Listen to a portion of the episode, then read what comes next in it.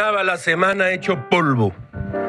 Los últimos días los dedicó a la lectura de La vida a ratos de Juan José Millás, publicado por la editorial Alfaguara justo en estos días.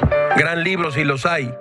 ¿De qué van estas páginas de todo y nada, de la vida y de la muerte, del amor y del pasado, de una madre frágil, de un hombre con miedo, de cuartos de hotel, de apariciones extraordinarias, de desapariciones increíbles? Escuche usted estos dos momentos.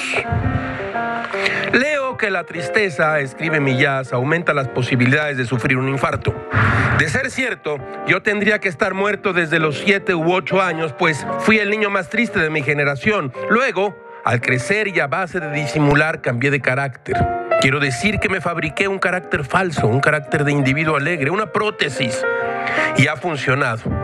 Todavía hoy muchas personas creen que soy alegre. Si he de decir la verdad, soy triste, triste, muy triste. Y jamás he padecido del corazón.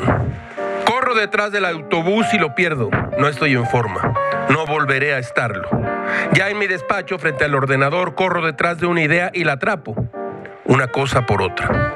El consuelo es la cabeza. ¿En qué consiste estar bien de la cabeza? Escribe Millás en recordar y asociar, en abrir el periódico y seguir el relato de la actualidad, aunque no te interese, en comprender que entre la noticia de la página 2 y la publicada en la página 40 hay un hilo secreto que las une.